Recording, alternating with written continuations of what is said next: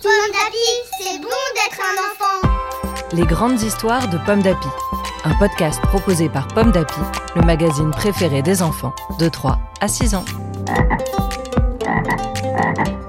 Tu vas découvrir 7 histoires de rentrée à l'école. Tu peux aussi les lire dans ton magazine Pomme d'Api avec ta maman ou ton papa, ton grand frère, ta cousine, ta mamie, ta nounou, le babysitter ou même à l'école.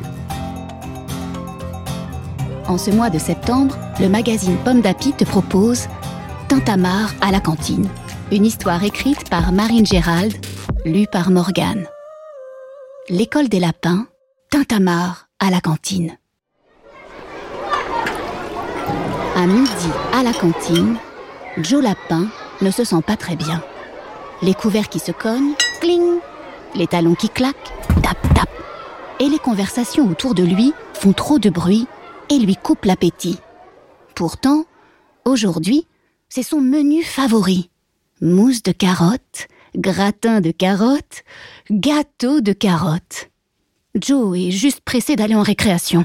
Alors, il donne son entrée à son voisin d'à côté, il cache son assiette de gratin derrière le pichet et il glisse son dessert dans sa boîte à goûter. À côté de lui, Sam a tout vu, mais elle fait un signe de la main pour lui promettre qu'elle ne dira rien. Joe lui demande tout bas. Dis, tout ce bruit, ça ne te gêne pas, toi?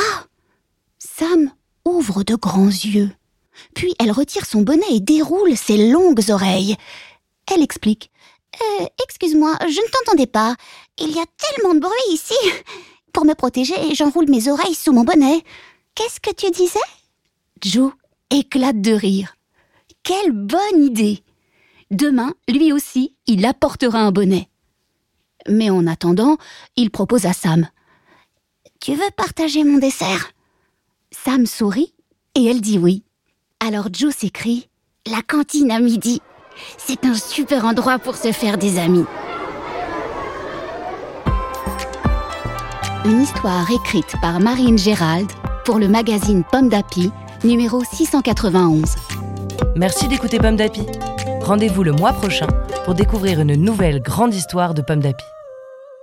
Petit palato, petit poupou, petit tapalo, petit choupou, petit tapalo, petit chou, petit tapalo, petit Pomme d'Api, c'est bon d'être un enfant. Un podcast Bayard Jeunesse.